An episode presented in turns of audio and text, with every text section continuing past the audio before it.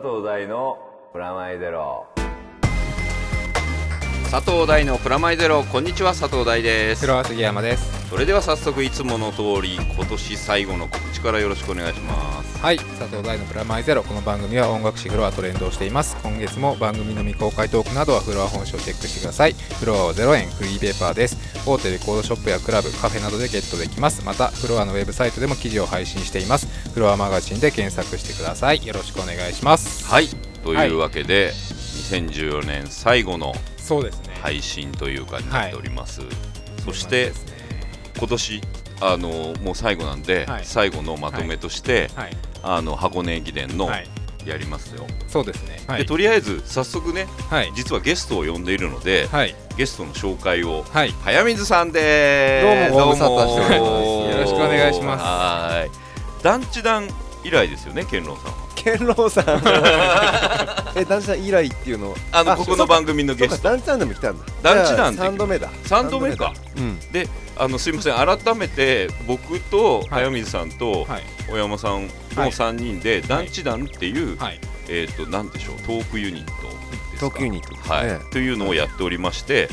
まあ、今となっては面白いことを面白く話す謎の集団何も説明になってないです。ね 団地は団地はどこに行ったんですか？もともとは団地出身の脚本家とはい。団地を撮るはい。ので有名な、まあ団地とか工場を撮るので有名な写真家の2人が団地が出てくる映画、まあ小説、漫画などなどを通してその団地を切り口に、えー映像論だったり社会論だったりを話すっていう感じで始まったんですけど、まあ団地漫画で有名な、まあ僕らの夜明けを書いた今井さん漫画家の今井さん今井哲也さんが入り、で皆さんさようなら団地小説団地映画で、あの金字塔を立てた久保寺さんが小説家ですね、入りでなんかお客で来てたという噂で後に団地が出てくる小説を書くことになる、えっと、山内真理子。さん。プラス、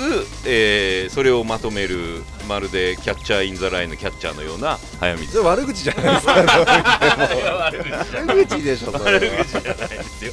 あの早水さんライターであり編集の早水さんで、えーまあおおむね、あとは編集の稲田さんとかつどつど入ったりはするんですけどっていう。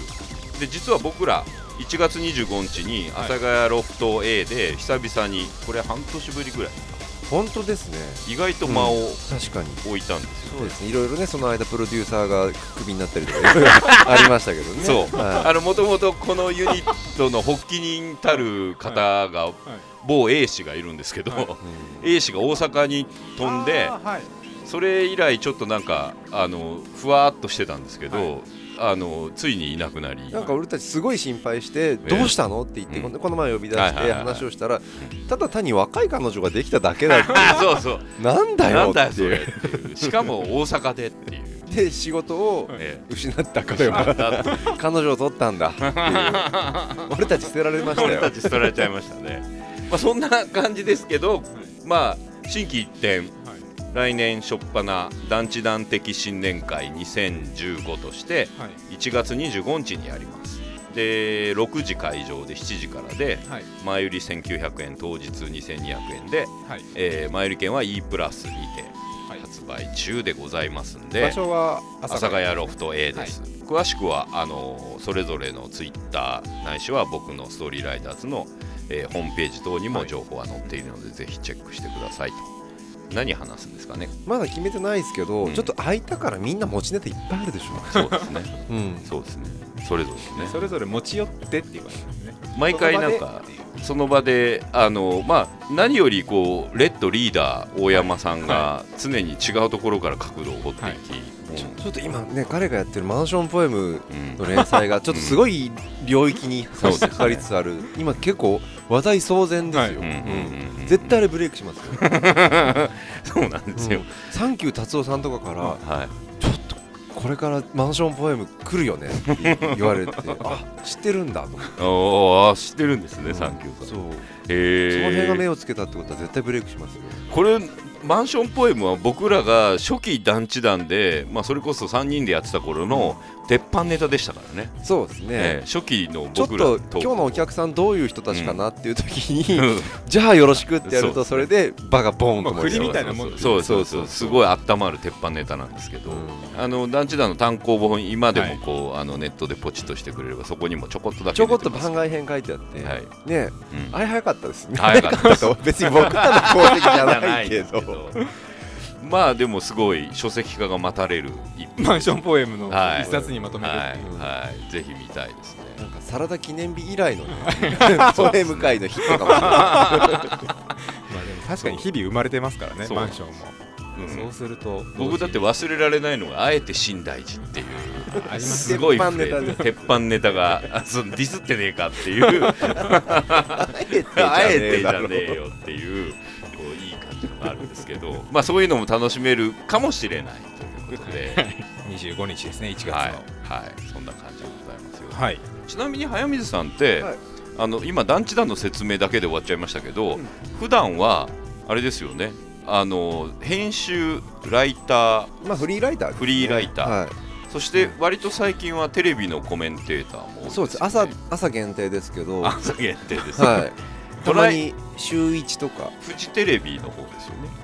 フジテレビ批評えはいはい。えもうあの定期的に月1ぐらいで。月1ぐらいで出てますよね、僕はあのめちゃイケのあの元祖爆笑王の回がとっても大好きです。あの回の裏話していいですか？いいですよいいですよ。あの前の週に、はいあのアボカタ問題があったわけですよ、あーそう。覚えてますか？あそうですあのナイナイのねそうですそうです。んめちゃイケで。はい。アボカタさんをいじるっていうのをやって、うん。ちょっと社会的に批判を受けて、予告編だけだったんですよね。そうなんですよ。そう本編誰も見てない状態で叩かれちゃったんですよね、で僕はあの番組はガチでトークをして、ん。生放送だから何が起こってもおかしくないっていうことを売りにしている週刊朝日テレビあ朝日じゃな フジテレビ批評っていう番組ななんですよ。でうん。僕ははそこでじゃあ早見さん何言ってもいいからよろしくお願いしますって言われて行くわけですよ。はい。で前の週にアボカタ問題があった、うんでプロデューサーディレクターはいやその問題は別に触れなくてもいいですよいいですよってこれは、押すなよ押すなよなわけですよ。あれ？俺これ聞かなきゃいけない。絶対その話を聞いたら、うん。なんか気まずいし、はい。炎上するしとか思って、けど俺はここで聞かないと、ジャーナリズムは廃れるんじゃねえかぐらいな感じで 直前まではいすっごいそのアボカタ問題を切りどうやって切り込むかだけを考えてたわけですよ。でそこであの爆笑王さんが来ました、目の前にあれはい。本番始まって本当に、えー、と話す2分前ぐらいに来るんですよ、目はいの前に。あそうなんですね。うん。その時天気予報やってて、事前打ちないんですないんです。一切ないんです。ガチなんですよあれ本当に、そう思ってみると怖え。すごいそう。その場で初めて会った人に話聞かなきゃいけないので一応まあお互いスタッフは話聞き出してますけど、はいはいはいはい。けどそれは別にあのなんかなんて抑えなるほど。まあ最低限こういう情報はうん抑えてありますって感じであとは本当にその場のノリでやってください、うんで当然僕はそのアボカタ問題切り込むつもりでい,い、るんですよ。もう最初の一言これでいこうっていう感じで。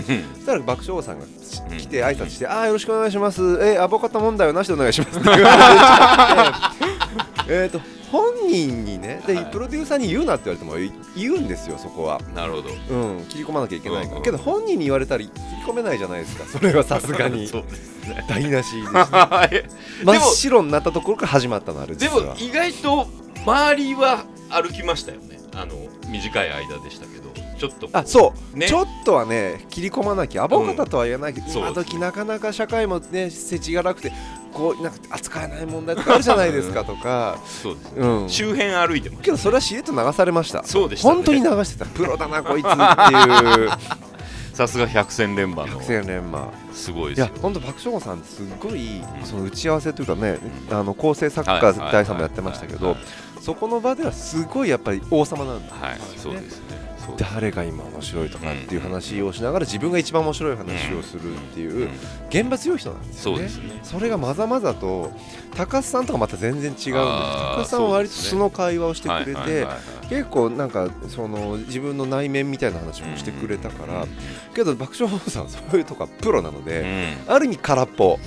空っぽというか芸として喋る人なですしるほどなるほどなるほどぱ構成作家いろいろいるいるなってのは面白かったそうでね。ですすね、まあ、か書いて考えるタイプと、うん。やっぱりその場をこう盛り上げて回す人でと、会議を盛り上げるタイプは書くもの別にそんな面白くないなんですそうそうそうですあの、黒沢組における小国でいいんですよ書かいないみたいな。書、かない、えーそうですね。だからあの逆に僕この間までノーコンキットも一緒はい。に去年やった酒井健作さんとかはは割と書く方なんですけど、うん。でもあのあんまり出ないみたいなやつでうん。めちゃイケの時ちょうどすごい大変だった時あのノーコンキット一緒に仕事してたんで、あれどうなんですかとかちょっと聞いたらいや僕はねもうめちゃイケのメンバー怖いんだよねって言ってて ああみんなそういうみんなすごい人たちだら。けだしうまいやつらばっかしのとこで、ええけど書く才能はすごいわけですそうですね、はい。あとオタクネタないしは、まあ、あるジャンルネタは彼がやるみたいな感じ、はいまあすいません。ちょっとあの脱線しましたけれどもはい。ちょっとじゃああのお付き合いいただいてあはいはい。普通オタ来てますのでちょっと紹介したいなと思います。ペンネーム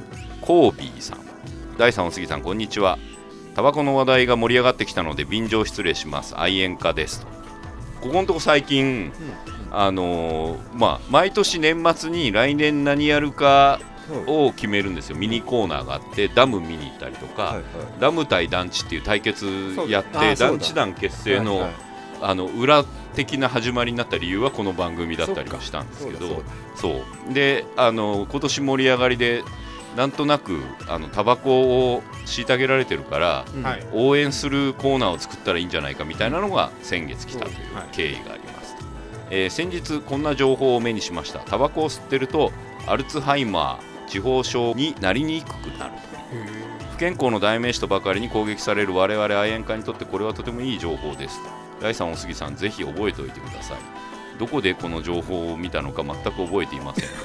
そうすおやアルツハイマーでしょうかはたまたこの情報に関してはこんな話も聞いたことがあります。タバコを吸っているとアルツハイマー地方症になるリスクが上がる。あれ？あれ？あれ？どうもお互いに矛盾する2つの説が出回っているようです。タバコを吸うと良いの悪いのなんだかわけわからなくなってきました。おや地方症ですか？ということでコーピーさんうまいことなんか あれですね。職人感ありますね。職人感。もう最近なんかはがメール職人はがき職人的なすごくなんかいい感じですよ。僕の好きな感じですよ。はい。ありがとうございます。あのタバコはともかくこの両方の情報が来るっていうのは、ネット社会の最近の傾向だなと。そうですね。常に片側のなんかカウンターが出るとうん。それの反対側の情報が必ず出てくるっていうのが最近の傾向だなと。まあ確かにこのアルツハイマーになりにくくなるとリスクが上がるっていうのはこうなんとなく両方見たことがあるような気がするんですけど僕らはねここ実は3人まあディレクターも含めてタバコ吸うんですよ。あー僕元喫煙者ですね。あやめられました？一番敬遠化に回るパターンの高い。そうなんですよ。実はね、ええ。一番悲観してる人たちってもともと吸ってた人なんですそうよね。う。ん。ちなみに早水さんは今はどんな立場で？あいや別に僕はあ隣でタバコ吸われようが全然問題ないですね。あなるほど。うん僕はその何犬猿カルチャーってすごい興味があって、犬猿ってもうね、いつから始まってんだろうと思うんだけどいわゆるずっと迫害され続けているってもうこれ20年続けば文化なんですよ。だから迫害史みたいな感じ、はいそのそれこそななんだろう。インディアンがいかに白人に収奪されたかみたいな話が最初はなんなんていうの事実だけど歴史が200年続くとそれはもうもん壮大な物語になってのでそろそろけ犬猿カルチャーがあるかな。っていうおなんかあの例えば電車周りとか見るとあの最初の頃とかかつてタバコが吸えた灰皿のあった場所とかいうのはすごい物悲しげだったり、うんあといまだにあのいくつかの急行電車特急とかは名残がある。名残灰皿残ってますよね、はい。残ってるじゃないですか、であと飛行機も意外と古いやつはあのトイレのところに東南アジアとかの空こうそうですね。古いやつ、古い JAL の昔のやつ機体とか使ってると残ってますね、残ってるんですよ、うん。たあのそういうの見るとなんかすごい気持ちになけるなくなったからこそ愛おしくなるわけらです、人はそうそうそうそう。かつてこれは何だったんだっていう、今の人たち分かんないかもしれない、うんうんで今完全に会社から喫煙室なくなって、はいはいはい。やっぱ喫煙室って昔文化が生まれる場所だったんです。はいはいはい隣の部署の人とね。情報交換したりとかで加えタバコの俳優たちそれこそ証券からねはいマーロン・ブランドまで。かつてはこんな加えタバコが許されたんですみたいな。うん。文化的な価値すら持ちつつあるっていう。だから最近この話題になった理由がですねこうドラマにおいてあえて吸うっていうあの、はい。モズあのモズ。モズっていうワウワウと TBS で一緒にやってた西島。さんのドラマがあって、あれがまあ風立ちぬに近い現象というか、はいあはい。えてバカバカ吸うってしかもなんかこれ噂なんであの確認してないんですけど西島さんタバコ吸えないんじゃないかっていう。なんからしいですね。あし吸ってない人の吸い方なんだ。あのいや吸ってないのにバカバカ吸う役あーなるほどのをやってる。あと原作でもさそんな吸わないので、うん。うんドラマ化した瞬間に吸うっていう。そう何らかのじゃあ演出意図があるあるっていうに違いないみたいな、だから割とこうあの今タバコをあえて吸うシーンを映すっていうことがうん。ちょっとこうパンクなのかななるほどなるほど。なっててはい。なんかあのそこから話題が飛んでね。あのまあかっこいいタバコを吸う映画ベスト10みたいなのをやったらあそういうの大好き。優作とかね。そうですね、まああとジャンポール・ベルモントとうんか、あそうだ。そうですね。まあルパンと渋かそうもね。そうですね。そうそう。なんかそういうあ意外とやっぱり盛り上がるよ。文化だ全然そうなると。うん。うん、これやっぱりあれじゃないかな来年の来年の企画としてまだちょっとこう泳がす感じであのなんか団地団っぽいですよね。団地団でもできるよねそれね。うん。確かに。うん。でもね世界の半分以上敵に回す企画だなとはもう思って6割ますけど。7割ぐらい敵っぽいですよね。うん。そうそうそうそう。でもねあのアナログレコードとかあまた復活しちゃったりそうそうそうそうそう、うん。HMV みたいに復活するかもしれない。よ、ちょっとタバコって昭和っぽくていいよねみたいな。そうそうそうそうレトロブームとしてレトロブームとして。でもなんか今割とだからテレビでタバコのシーンを映すっていうのはちょっとそういう感じが、あのうん刑事物とかでもうんあるし、ハイボールとかが昔の昭和のものが復活したような感じで昔の銘柄とかあ JT とか復活させたはいりしたはいはいい？らいんじゃない。若葉とかね。若葉ってまだあったりしません？ありますあありますね、うん。ありますあります。チェリーとかがないのかな？チェリーはないんじゃないゴールデンバットもねっていうかそもそも僕らもうマイルドセブンですら懐かしいじゃあないですか。そうだ。メビウスだ。メビウスに変わっちゃいましたねそうマイルドセブンがないもん。でも最近復刻モデルのセブンスターとか昔のもうあるんだ。懐かしいな。りますねパッケージが昔のもののホープとかもあー。へありますよねなんか掘れる。まあちょっとまあのコービーさんありがとうございました。ちょっとまた掘ってみたいなと思います。はい、そしてじゃあ行きますよ。はい。おすぎさんはい。シャウトしてください。あはい。じゃあいいですか？はいどうぞ。おすぎが悩む箱根駅伝2015イエーイ。すいませんこのコーナーですね、はい。もう4年前。5年前。5年前。5年前。僕がだんだんハマり始めちょうどそのタイミングに柏原君という山の神。山の神がちょうど登場した年でそこから4年間すごい楽しい体験をさせてもらった僕も同じです。あ本当ですか、うん。まあ、世間的にもは駅伝ブームってあそこで生まれてますよね、あの4年間は本当夢のような4年間そうでもでしたねその前にもあるんですよね。本当は。第今井君っていう一代山の神初代がいたんで、はいはい。そこで1回やっぱ上がって、うん。ただ2代目が出てきてまた半端ないっていう。まあ、その間にグローバル化の波が 山梨学院の時代とかで。そこでやっぱ離れた人たちもちょっといてね。日本人より早いんちゃうそうですつまんね。ガル高校ですね。でもあのちょっと今年は違うんですよ。おう。なんかゼロベースにちょっとなった。うん。なそうですね。いわゆる東洋の時代がここ、まあ、4年5年続いておりまして。何連覇したんでしたっけあれは。柏原君がいた時に2連覇して二連覇。その後に大々が、そっか。うん、でもう一回戻ってきて、また去年。去年。あの取り奪還みたいな。去年今年ですね。今年か、はい。今年の頭奪還みたいな状況になったそれであのずーっと永遠の2番手3番手の強い強いと言われた駒澤がこはい。うずーっと強いんだけど勝てないみたいな、まあ、同じようなポジションで早稲田もい。いとこまで行ったりエース大迫君っていうちょっとイケメンがいたりとかして、はい。すごく頑張ってたんだけどなかなか勝てないみたいな流れがここ数年、はいほらこんなに語れるようになっちゃうでしょ。あとプラスアルファ青山学院と明治大学って新しいあそうね。大学がここ34年。はいニューカマーがいる。ニューカマーが。で今年はあれでしょ？ついにあのー創価大というはい。ろんな年意味で話題の大学が。初あ今までなかったんだ初めてです。そこは。うん。なかなか今のまあこの間もちょっと今日早水さん呼んだ理由の一つでもあるんですけど広告としてのあ箱根駅伝の存在価値みたいな、多分前回僕話したその話で、いわゆるあれ、日本のスーパーボールなんですよあね。あなるほど、アメリカだとそこに各社がいろんな新しい広告とかうん。すごい金がそこでしか見れない広告を打ち出して、全米が注目するって、うんうんうん日本ではそ同じもの何があるかなあ箱根駅伝そうだよって話で、うん。でまあ、札幌が一番メインスポンサーなので札幌の新作 CM とかだけど、うんはい。各 CM 見てるだけで、まあ、そこでみんな分けましておめでとうございますの挨拶があり、うんトヨタに3時間ごとにホンダと変わっていくし、まあうん、ここ数年去年ぐらいからちょっと薄くなったんだけど、まあ、ずっと一番出てたのが不動産系高級マンション系、多いですね、はい多いですね、そうなんですよねコマーシャルもゴージャスうんうんうんうん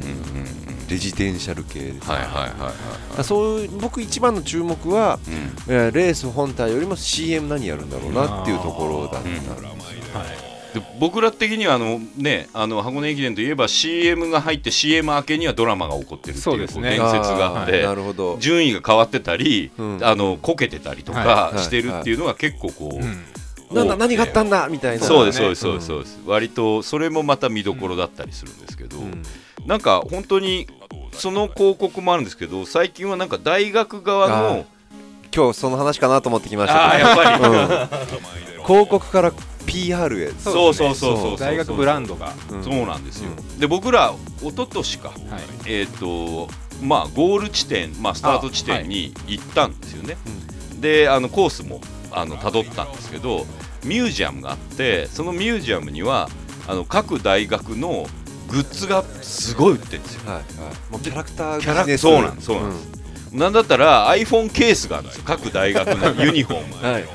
あのそれであの応援する、まあ、タオルは、まあうん。いつも使ってるやつなんで有名なんですけどなんかある種だからこうまあスターというかその学校自体を応援するっていうもの自体にステータスがあるみたいな感じがそんな中だから東洋なんかはもうあの入学率が変わったと。あの受験率がもう本当に優勝した時点で次の年はもう一気に跳ね上がるっていう状況ですね、そういう意味で本当に駅伝しか聞かない大学とかね。そうなんですよそうなんねなんだっけ。うん。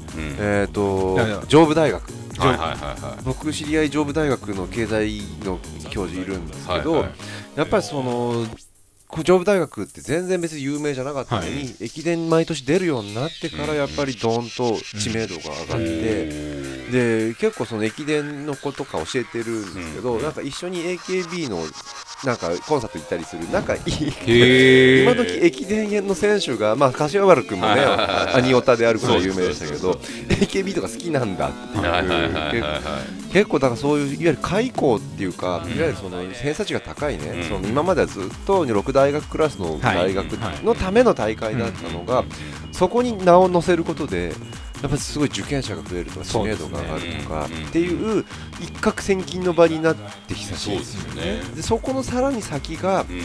そこで例えば早稲田とか、うん。今まで全然何自分たちのブランドを作る必要ないようなブランド大学が、さらにここでブランドを磨かないと、結果出してキャラクターグッズ売って、うん。バンバン PR のボードとか出して初めて成立するっていうか、うん。どんどんどんどんやっぱ今少子化なので、はい。大学生が減っている、うん。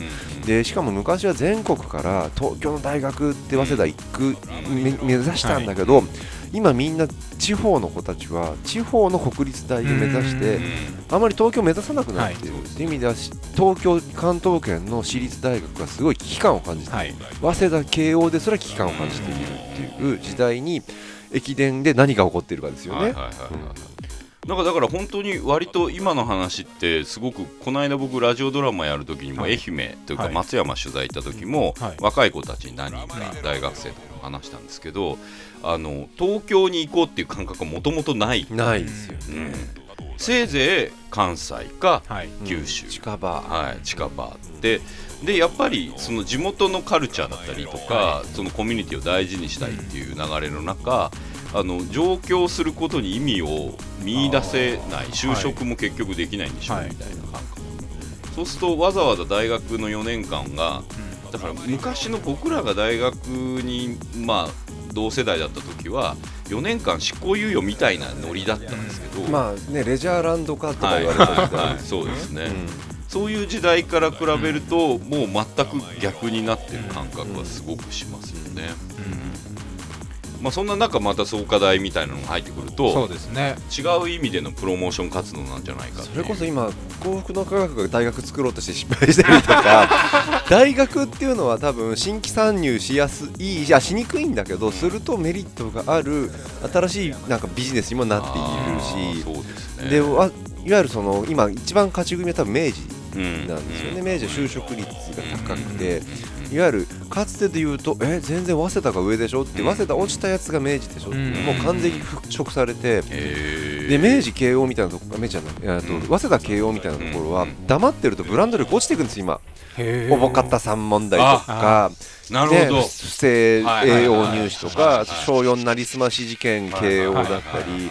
慶応の栄養入試けしからんようになりたくなっていく時代にどうやってそれを失地回復するかっていう、なるほど。そういう意味では明治とかって今本当にスカウティングがすごいんですよ。うん。全国にもスカウティングの目を張り巡らせてそこからもうどんどんエース級を取ってきて箱根駅伝のステータスを上げているっていう状態であとは青学ですね。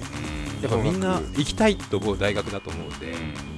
青学はだから今もう強いところに来てるのが意外。僕らの今後のあの文化系大学ですよね、青学って。だってサザン、サザンのイメージがやっぱり、うん強いですよね。でまああの面白いのは選手もやっぱりちょっとシュッとしてたり。あちょっと青学っぽい。青学っぽい。あのサングラスかけてたりとか、はいはい。あとアンシンメトリーの髪型で登場したり、坊主じゃねえ。坊主じゃないっていう。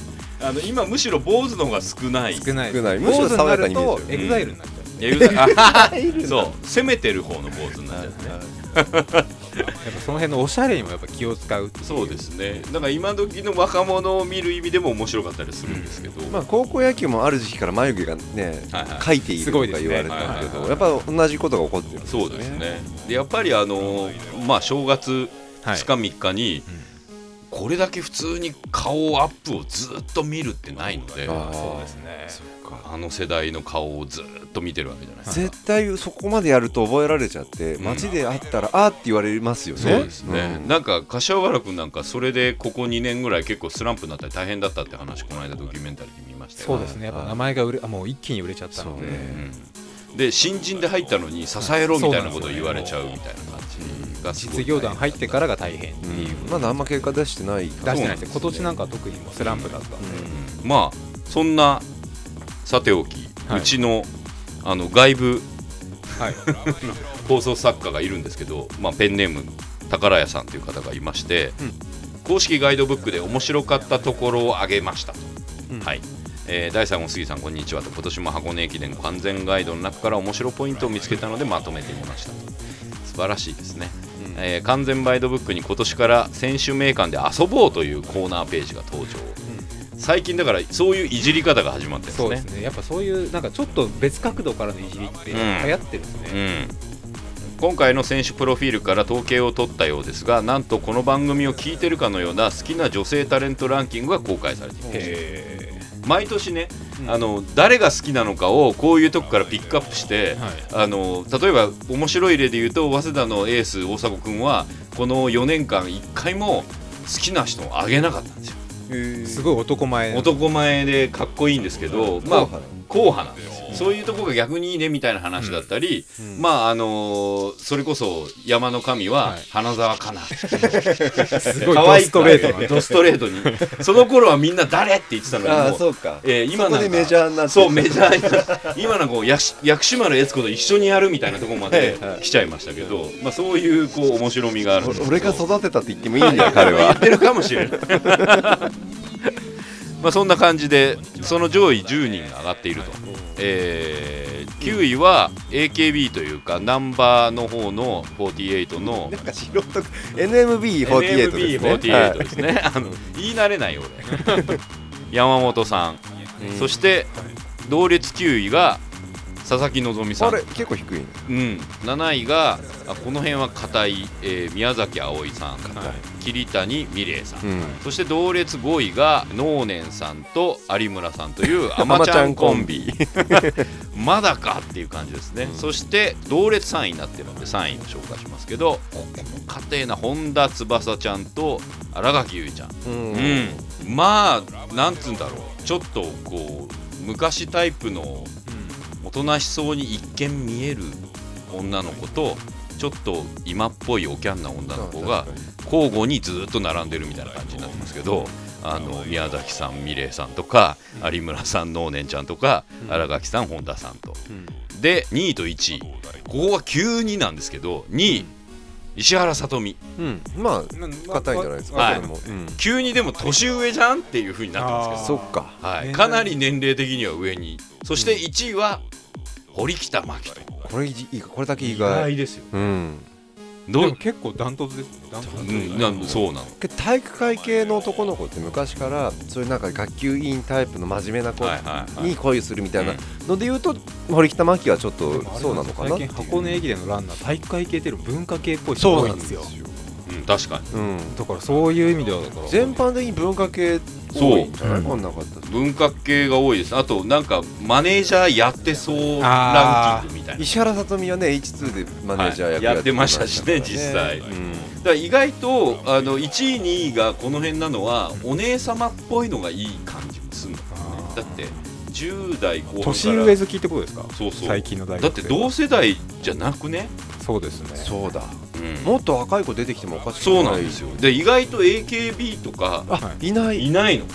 ちょっと前までやっぱ多かったですけどね。そう。大島さんとかが。そうそう大島さんとか、うん。それこそ篠田さんそうそうそうがいたりとか、うん。あの小路春ちゃんがいたりとかしてたんですスけど、ーパールールとか入ってきてもおあかしくない確かに。そうですね。意外となんかお姉さんっぽいのか同世代でもちょっとなんて言うんだろうあの綺麗な人が多いです、ね、割となんか20代が好きなタイプみたいなこれ多分四40代経営者に聞いても同じようなあそう感じになりそうな気がする。そうそうそう割と保守的。ガチャガチャしたのはやみたいな感じもあるのかな。まあ AKB 系のアイドルを上げる人が多くなっていたと思ってたんですけどだんだん変わってきたと。そして今年のオムワンバ。オムワンバね。はい。毎年オムワンバが好きな女の子が面白い。面白い。面白いって言っちゃいけないんだけどわかんない。だ誰？っていうのをオムアンバーは上げてるんでこう面白いんですけど今年の好きなタレントはジェリモ。ンチェリモン誰？誰？だろう？誰？っていう。でもねこれずっと意外と移り気でオムアンバーはあの変遷があるんですリネットマサイ。リネットマサイさんからロルベさんになってジェリさんになってジェリモさんになってジェリあジェリロルペさんからジェリモさんはい。誰も知らないんだ。誰も知らないんです。あのかたくなに上げてくるんですけど 一点押しではないっていう今年伸びてきたなジェリもケリケニアの本田さんみたいな。そうね。ケニアの本田さんみたいな感じなのかなジェリもさん。今年来たね。ちょっと見てみたいへえ？えそうなんだ。そうなんだ陸上選手な3んだ。人とも。タレントじゃねえじゃんオムアンバー。割とストイックですね。あ そうね。あ分かった。自分の中ではスターみたいな。感あじなのかな。であのーまあ柏原君以降のアニキャラを上げている人たちがいるんですけど、えー明治大学の山田君は本気ですね「ラブライブ!」の子とか「窓マギ」を上げているらしいですよ、えー大東大のえーこれもう本当晒し者なんじゃないかってちょっとなんかはばかるんですけどこれやばいんじゃないの？プリキュア上げちゃってるのはやばいと思うんだけどな。ー まあでもそこまで大丈夫。もう OK ラインが大きくもう許されて許されてんの、許されてんの？俺プリキュアはなんか取っといてあげてって思って若干ギャグ入ってるのか。そうなの？剣崎選んでると本気っぽいんだよね。まあいいや。はい であと男気、まあ、今年の男気は順天堂大学の的野亮太君の、えー、成瀬ここみちゃん一本釣りっていう、素晴らしいですね。はい。これせあのお男子たちはみんな男気感じるぜって今思った女子はわからないと思うんであの調べないでください。し 調べなくていいです。いや可愛いですよね。これはあの阿佐ヶ谷ロフト A にもちょいちょいイベイベントやってるらしいですよ。もうダントツで前売りが売れる。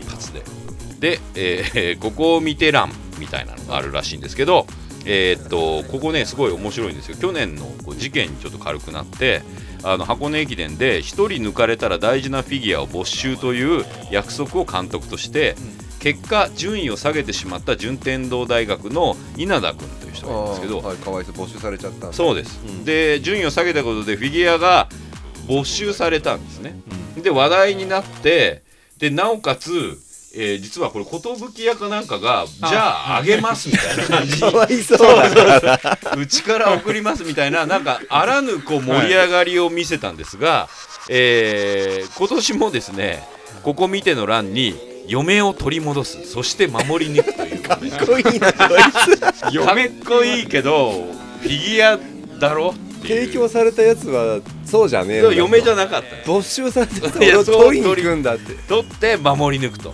男だな。男ですね。そう。スポーツ選手がここまでこういじられる感じは なかなか箱根駅伝盛り上がってきたなと。進化したな。進化してるんですね。だから今年もあのあれです。順位に限らず順天堂の稲田君が順位順位っていうかそのトータルの順天堂じゃなくて稲田君が走ってる時に単独ですね。順位が上がるか下がるかを注目と。だから結構上位からスタートしてほしいって。確かに確かに。抜かれがいがあって。分からなかったらちょっと空気読めないって怒られちゃうじゃないですか。そう。逆に言うとこう何人抜きしたらもらえる嫁が増えるみたいなこともあるのかなでも分かんない。この嫁だけは取り返したのかもしれない。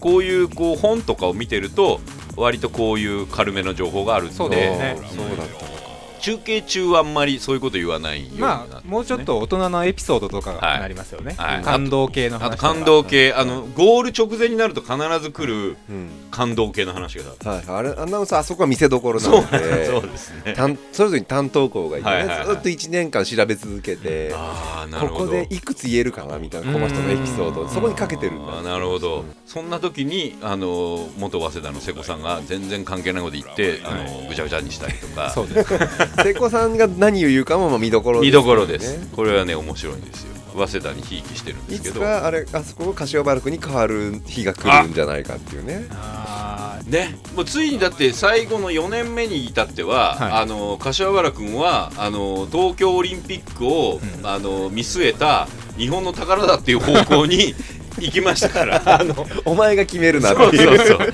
会話がそっちに行ったって最近の瀬古さんの傾向はーまあ。早稲田が負け負けそうになった後は、うん。あのオリンピックを見据えたって話をしだす。はい。あの その話を仕掛けたらもう早稲田はちょっとちょっとなんかこう、ん今年はなかったねなかったっていうねっていう感じになるっていう感じなんですけど。あの今まで早水さんってこうあの、まあ、さっき CM 注目っていうのもありましたけど、あの試合自体とか中継のありようとかでの注目点とかあったりします。中継のありようはやっぱ面白いです。うん。本読んだことあるんだけど、はい。い、かにあそこを全区間、えー、1個の電波では届けられないんですまあよ、山も多いですしね、山あり谷ありなので、うんうんうん。その中継の歴史のにおけるその電波のいかに維持するかみたいなテクノロジーの話それこそその中日本の中継技術の推移を集めたものが割と箱根駅伝というところはあるので、間のそれこそね僕だから浅間山荘事件とはい。比べると面白いっていう話、前もしたかなそれ。浅間山荘事件ってやっぱ突発的に事件が起こって、はい。やっぱ山の中なので、あれをテレビ局が駆けつけましたその日のうちに。それを生の中継をみんながね90あの8 89%取ったっていう日本のテレビ放送史で一番重要な事件が浅間山荘なん。であそこから生の電波を飛ばすのはどんだけ大変なんだって話なわけですよ。いわゆるその一発でどっかに中継していわゆるその何あのアンテナ車1個じゃ全然ダメで間に2個3個4個といかなきゃいけないっていうことをテレビ局各局がやったんですよ。そのじゃああの裏でのテレビ局の報道合戦はすごい面白くてそれこそ最後彼らが捕まって警察に連行される絵を撮れたのはフジテレビだけだったんですけどそれは1日朝から今日突入があります、えー、とみんなこっちからこういうふうにそのいわゆる連行されるっていうのを絵を撮るために場所取りをした、うん。でフジテレビだけは裏を書いて、ここにもちょっと一人配置させとこうって朝からずっと構えてて、へー。でそいつだけが連行される顔を下から撮った。へ各局の競争があるわけですけど、そこの中で一番大きい実は表になってないものが中継地点をいかに確保するか。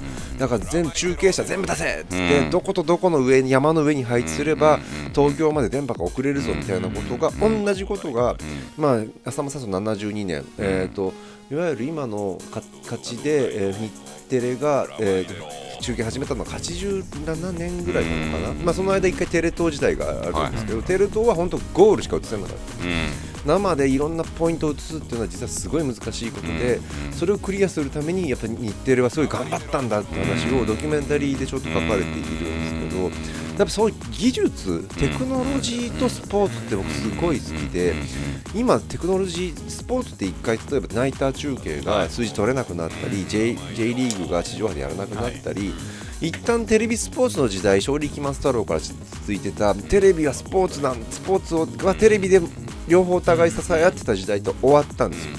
で今その中でどうやってもう一回スポーツにも取り戻すかっていうことをやっていてそれはテクノロジーなんです。例えばアメフトだと,、えー、と LINE を CG で一緒に映したり、サッカーでも今、えーポジションを表示させたりするとかその一番典型が例えばなんだろうあのバレーボールって、いやテレビ中継のためにルールを変えてきたんですよね、うん。サーブ権って昔あったのなくなったのは放送時間に合わせるためだったり、いわゆるじそのスポーツがどうであるっていう自分たちがスポーツなんだっていうよりもテレビコンテンツなんだっていうところに重きを置いてどんどんルール変えちゃうみたいな、まあ、カラー道義みたいなのでいちいち文句言ってねいちいちああんなの本当些細なものだと思っていてバレーボールがルール変えたんだからねっていうふうに思うと 中継とはい。その競技のテクノロジーでどっちかがどっちに影響を与えるみたいなことはすごい面白い。だから今みんなポイントその例えばその中継ポイントどこどこでどこが見どころでどこがテレビ映るみたいなものを見て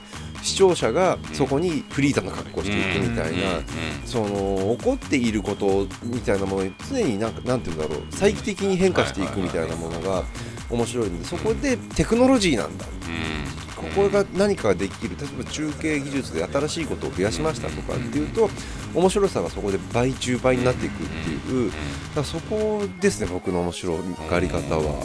そうですね。なんか、うん今年そういうスポーツ中継のコンテンツで話題になったって言えば錦織君のあの西堀君、錦織君のあのもうワウワウがうん、加入申し込みがダン過去最高のそうですね。うん。瞬間的にみんながサーバーに突入してサーバーが落ちるっていう、はいはい。あのそれを見に僕見に行きましたチャンネル。落ちてるっていう、そういうこう付加価値っていうかあの今まで脚光をなかなか浴びなかったものに対して一人スターが来ることで状況が全然全変わって然変わるっていうのはすごいスポーツならではだな、うん。僕も錦織君すごいそれ、ん。久々にこここ1年ぐらいテニス見るようになってるんですよ、うん。錦織君以外にも、うんえー、といかつて僕90年代頭ぐらいまでテニス大好きで、見る側として、はいはいはい。それこそマッケンローぐらいから始まって、うん。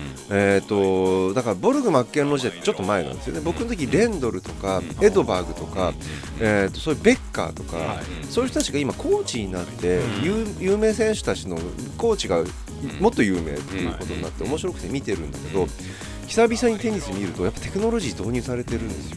チャレンジシステムっていうのがあって今このライン面白いでしょあれ。面白い、ラインを超えたか超えないかわからないところで選うん、いやあの1試合で何回かチャレンジできる、うでそこで CG でこれが線を踏んでいるのか踏んでないのかっていうのが再現されてあの瞬間あれはなんかテレビのいやテクノロジーっていうよりも会場テクノロジーなのでみんながそこでどっちだ？シーンとする瞬間があってあーおおとかなるっていう新しいいわゆるスポーツのエースを決めたかどうかではないポイントでみんな楽しめるってあれ新しい解釈なんですよ。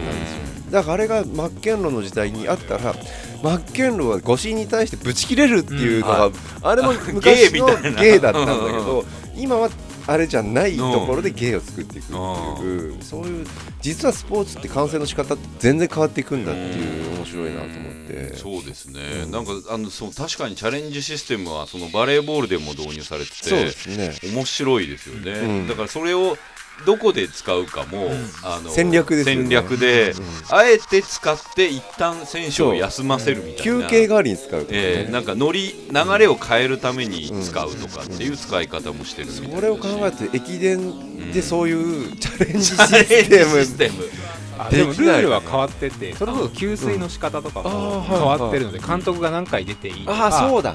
監督一緒に行って。そうなんですよ。ん。手をかけなければ給水 OK だったりとか。ね昔は中継ポイントと給水給水ポイントが決められてたしたんですけど、まあそこはもう多分学生の健康上の問題とかそういうのもあるとは思うんですけど。カプセル怪獣使っていいとかちょっと 難しいですよね。いやでも面白いのは一昨年ぐらいに早稲田の給水ではあのやり投げの有名な選手あのあオリンピック出たオあの人がうん。給水に行ったりえとか、それは何の何のメリットが？わだからその有名人有名高校にはいるよっていう。顔見せみたいな始球式みたいな感じ。そうですそこが早稲田の大エースにそのはやり投げの選手が給水したっていう、あいい絵を撮ってください皆さん、そこだけで結構話題になるっていう、じゃあそこそろそろなんかアイドルとか来たり逆に在学生だったら何でもありなのか。大学生だったら全然でとか。もアイドルだとちょっと走りに多分追いつけないっていう。いやそこを1年間 レッスン訓練するんですよ彼女も。駅伝アイドル的な。そこもそこでドキュメントができてね。でも本当になんかこう周辺の中継地点の面白さもあるけど、あの順位の表示の仕方とか、そう、はいそういうのも随分変わってきてて。カメラの位置も変わってきてますね、後ろから撮るようになったりとかもしてるのでそう。あれ今まで俯瞰か上からとかだったのがそうそうそう。あのモータースポーツに近いというか、うん。あー F1 もあの車窓カメラがすごい技術が上がって、はいはい。どんどんちっちゃくなるからはいはい、うん。もう今やもうなんか FPS とかね。そうゲームみたいになってるんですけど、うん。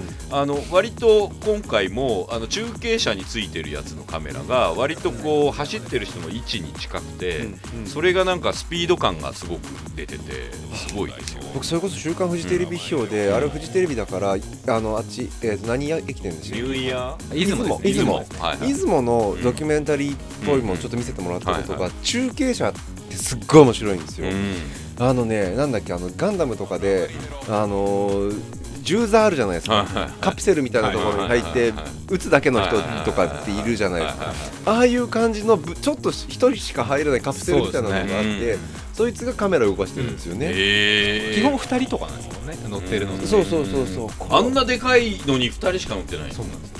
しかもみんなおむつして乗ってますからね。そっか。あ。一回も止められないから。なるほど。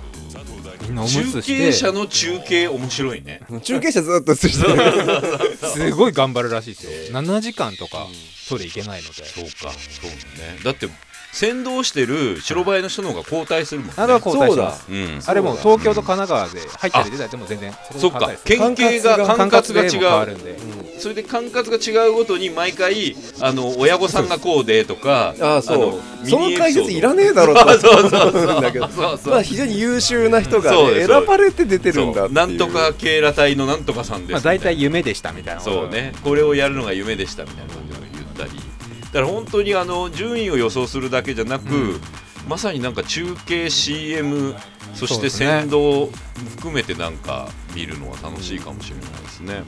でもまさにスポーツの中継って最近なんかすごくコンテンツとしてあの見せ方変わってるなって思いますよね、フィギュアスケートもかなり違う感じのアピールになってるじゃないですか、確かにそうかもしれない、うん。なんか一人のスターがいてもちろんそこから文化が広がるっていうのもあるけど、なんか今20代ぐらいのそのスーパースターになる人たちって、昔はまあサッカーとか野球とか、ね。はい。分かりやすいところの中から探すだったけど今はもうなんかもうその人自身のパワーでその競技自体の中継の仕方が変わるみたいな感じになってますよね、だってハリウッドなんか完全にそうだもんね。まあさ真央ちゃんとか真央ちゃんから。来る僕はいまだにちょっと CG で作られてて、そみんなのなんか憧れのものを抽出したそなんか創造物なんじゃねえかっていう気がしますよね。なんか漫画みたいだもんね。そうキラッとか星が出てた今みたいな、で昔はそれを選手側は受け止めきれてなかったけどこれあの、まあ、箱根駅伝でいうあの柏原君もそうだけど受け入れた上でうんツイッターとかうん。そのメディアも使うんですよね。うん。そのだからあのフィギュアの時も選手同士のツイッター同士で、うん。楽屋のなんか写真とかが上がってたりとか、なんかだからつ楽しみ方そうなんそうなんそうなんです。だからで今回も多分 OB たちの解説解説がツイッターのツイートで入るんですよ。なるほど。うん。あの梶原君はやっ去ぱ年常にやってますね。そうですね、そういう意味でのこうメディアだけじゃなくて選手側からの発信っていうのもすごく多いですね。でなぜか今年の注目は双子。そうなんです。そう。双子。はい。双子駒沢でしたっけ？駒沢とと城西大うん。学でもその他にも3組いるんですよ双子双子駅伝双子大東文化にもいますし。ええだからそれが結構注目。日本の双子率が増えてるってことなんですかね。どうなんですかね。ねなんかもうなんかわからないけど設楽兄弟以降双子率が。双子だったら駅伝やらせなきゃみたいな。でよく考えるとあそう兄弟っていう。あ 双子1.0は総兄弟。そう兄弟 そっからが。で双子2.0時代が設楽兄弟から来てるのかもしれない。今年も双子村山兄弟っていうのが一番今注目されてるのおでー。どっちも速いっていう。どっちもエースっていう。どっちもエースえーじゃあうん。どどこを走るとかっていうのは？だ今、うん2区って言われてるんですけど、うん。1個前にやった全日本ではその兄弟が2人とも1区を走ったんですよ。え？別の別の大学あ別の別の大学にいなるんだ。じゃあこ用意どんで競争になる？用意どんどん競争してその時はお兄ちゃんが勝ってでも本当に1秒とか差がなかったんですよ。えー。それ1年生の時？いやこ今年です。今年。1個前のな全日本何年生4年生です。あじゃあもう最後。で最後今すごく盛り上がってるのがその今は敵同士なんですけど、卒業したら両方とも2人とも旭化成なんですよ。はいはい。2人ともまた一緒に走ることになるので最後の兄弟対決みたいな見せ所作りやすいですね双子そうはですね。だから多分その辺の注目度も同じ区を走ることになるの今2区じゃないかって言われてますねうん。2人とも。そんな感じではい。予想もしたいなとも思いつつなんですが、はちなみに宝屋さんもしてきてます。とはい。言ってるんですけど、前回の放送で予想を送ってくるようにという仰せをいただきましたので今年の箱根駅伝を予想してみましたと、えー今年は駒澤は確かに強いですがその駒澤がつつまずいた時を考ええー今年は明治大学来るのではないかと思いますと。えー全日本駅伝の駒澤にちょっと離されたものの青学に競り勝っての1秒差の2位と。しかもフルメンバーじゃなかったということで今年はダークホース的に明治大学を推したいと思っておりますと。うん。こういう感じで予想を毎年実はしてまして、はい。僕らあれなんですよ。僕が3勝1分け。僕はもうゼロ勝なんで。0勝穴狙い1分けなんですか？いや穴狙いじゃないですよ。もうガチで外してる。ガチで もうど本命行って外してるんで。まあ、なんだったらずっと駒澤と真珠みたいな。ずーっと駒澤僕はだからやっぱ柏原君の4年間が一番自分にとっての、ね、入門編だったので、うん。そこから、えー、としたら兄弟とかい。ろんなキャラクターを覚えて鎧坂君とかはいいろんな各校のエースたちが、ね、いろいろきら星のごとくはいたわけですよ。その設楽兄弟がうん去年いなくなって、僕がいわゆるかあの東洋エイジという柏原エイジの柏原エイジってなんかいたんだそれ タッチのキャラクターか。まあ時代はがい。一つ終わって次に何を起点興味にしようかみたいなことをちょっと考えてしまうと、うん。ななんだろう僕だから予測はできないんですけどなんか次の新しいななんか時代がどっから始まるのかっていうのに興味があってそこは今までのうんところじゃないとこから出てきてほしいなるほど。するな僕ずっと2択で迷っています、さっきもちょっと言いましたけど、はい。あのーずっとノリでノリっていうかずっと僕もあのさっきの早水さんの話と同じで、あのー東洋をずっと豆島グレン隊と僕らは呼び、チーム感ですよね。そう。それでずっとここ4年あまあ3年間応援させていただいて勝たせていただいたっていうのもあって今年も応援したいなという気持ちと、あとどうだろう今年はもう本命を常に僕が狙うという意味で言うとあえて駒澤なんじゃないかという悩みどころもあるわけですよ。今まで駒澤といえば、はい。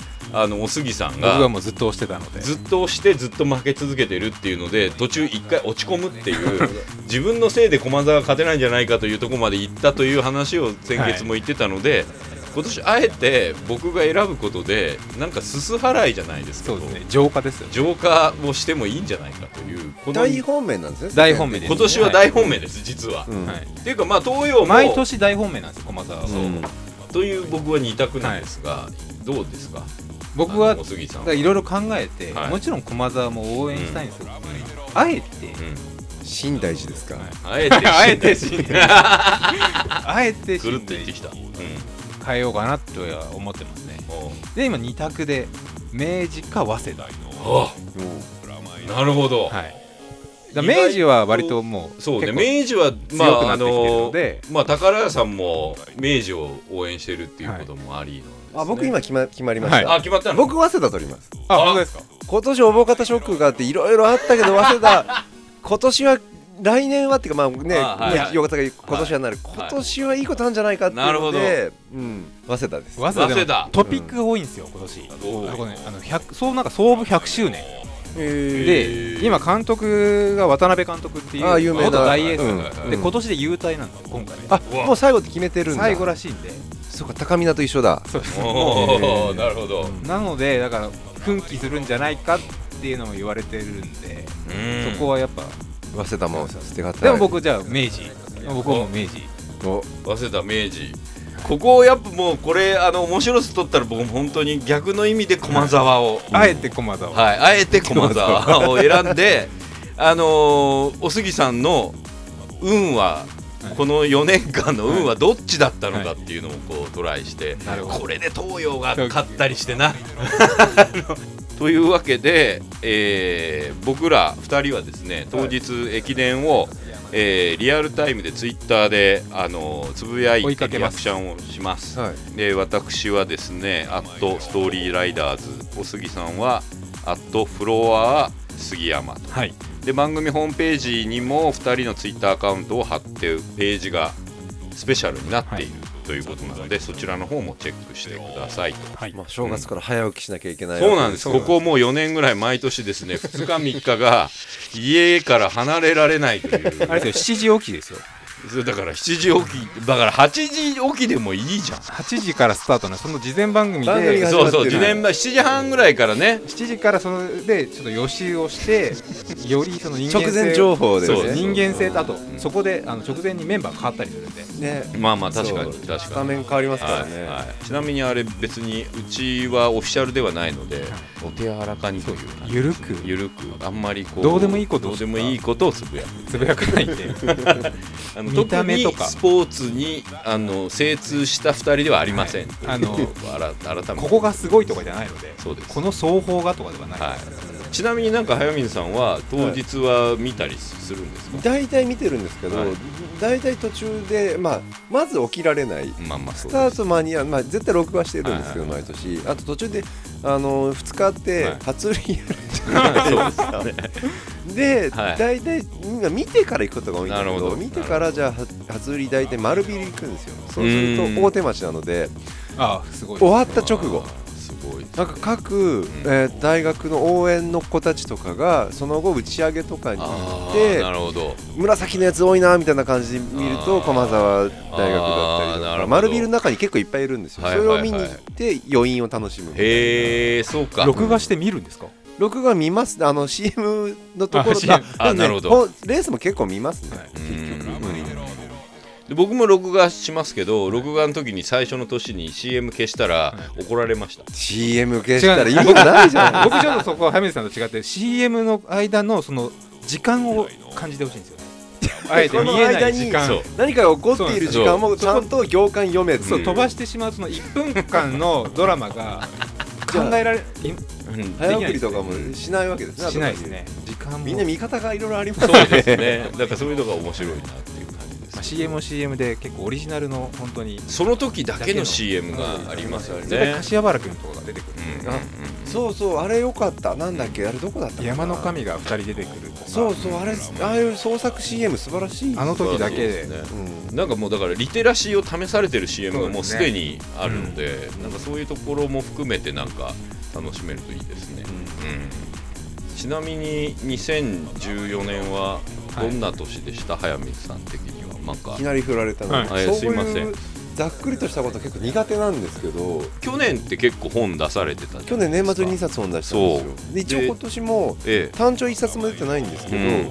えー、と1冊本を出します「すお。べ、てのニュースは賞味期限切れである」っていう非常にメタなタイトルなんですけど、うんずっと1年間小倉隆二君ってテレビプロスの編集者とケイクスってサイトで毎週毎週対談で今週あった出来事みたいなものを語っていくってことをやってそれをまとめて1冊にする。えー、えこれは対談集みたいな感じなんですか？それともなんか書き下ろしが間に入ったりとかしてあるんですか、一切入らないです。対談集というかよくまあえー、と分かりやすく言うとずっと田中康夫と浅田明が、うん。ゆ夕刻砲弾でずっとやってっていろんな雑誌でやっててはい昔ナビでやってたんですけど、車雑誌の。それを後で本にするみたいな感じのイメージのことをやりたいなと思っていたのでこれを読めば1年間何が起こったかっていうのを振り返ることができる。なるほど、うん。しかもそれは賞味期限切れであるっていうのを言い切った状態から始まっってていうのはなぜかというと、今そのネット上でニュースってすぐに消費されていくじゃないですか、だからいわゆる週刊誌とかで、例えば僕らがネットなんだけど、事件が起こってそれについて語り合って、それをテープ起こしして、アップするまでに絶対にニュースっていうのはもう、えー、と流行りが終わっているわけですよ、うん。けどそんなフローしかないネットだからこそその事件があったことじ事実とどうそれがネット反応したかっていうことを定着させていくっていうことに意味があるんじゃないかと思っていてでまあ今年あったことって全部忘れちゃうどんどん早くなっていくのでそれをまあそのそこにななんていうのかなボンボンボンと置いていくうん、フローの反対ストックを置いていくっていうことをやろうと思って、へー。でまあタイトルそういうちょっとひねった感じにしてみたんですけど。なんか考えると今年ってだからそれこそゴースト問題が今年の頭だったりするのが、そうですね。もう去年ぐらいの気持ちとか、そういうそう。小瀬直樹ね辞めてまだ1年しか経ってないそうですよね。そうだもうかなり過去の人じゃないですか、うん。そういうなんかねどんどんスピードアップしてるっていうのは僕らが年を取って1年早いとかっていうのは別 うんでうんうん。ネットで消費され続けるのでどんどん早くなってる。そうですね。うん。なんかびっくりするぐらいだからおぼかた問題も今年をなんか再、ね。今また盛り上がりま盛り上がってますけど、うん。一旦忘れられてるぐらいでしたけど。本当忘れられてることってあって、うん。僕今年一番感動したのって、あんまりフィギュアとか見ないし、うん。だけどあの浅田真央のうん。ダメな数字出しちゃって、はいはいはい。その次にそのフリー演はいはいはい技ではい。ものすごい演技して世界中が感動した、はいでもうあれ本当に僕何度も何度も見ちゃって、うん。まあニュースでややるから見せられるんだけど、うんやっぱその最初はちょっと自信なさげに始まってたね真央ちゃんの演技うん。がどんどん自信持ってきて、うんうんキラッキラ輝き始める、うん。なんかあスポーツってこういうなんて本当素のスポーツだけで、うん。なんかさっき言ったテクノロジーとか抜きで、うん。こんな面白いんだと思って、うん。あれがあったのが、まあうん。に 2, 月かなオリンピック、で今みんなゆずるゆずくん、はいはいはい。で羽生くんが金メダル取ったっていうことはみんな覚えてるけど、うんあれあれちょっと忘れられてないですか？確かに。あれうん。もう去年ぐらいの気持ちになってる、そうですね。うん。ソチはもいう僕あれ思い出す。そうか。ん。思い出すたびにうん。自分がダメななんかしねその失敗したり、あのそういうことあるじゃないですか、うん。まあ、納得いかない仕事とか、はいはいけどそのあこっからだけどマンション立ち直って頑張ったんだと思うと、ねうん。結構元気になるんですよ、うんなるほど、うん。なんかああいうのちゃんと定着させておきたいなと思って、まああと今年は割とだからそれこそまあ箱根駅伝にもちょっとつながるんですけど世代交代というか、うんなんかこうリセットというかゼロベースのことが多くてですね。いやいいともが終わったりとうんいいとも。か、だからいいともが終わったこともうん。すごい昔っぽい、うんまあ夜たもり始まってますけど、うん全然違うタイプの番組ですしだからいいとものない世界を僕らは1年生きてる感じですよね。結構慣れちゃったなと思って、うん。今早くいやそう、うん。意外と慣れちゃったなっていうのうん。はすごいびっくりいやします、ね。本当に意味で継承何がそれを継承するのか問われていて一番僕今年重要なことっていういわゆる社会的な問題で重要なのはジブリはいですよ。はいうん、おと去年の段階で宮崎駿は長編を作るのは引退しました。で今年、えっと、アリエッティじゃないや、えっと、マーニー思い出のマーニー公開されて「花雪」に比べるとやっぱ航空業収入。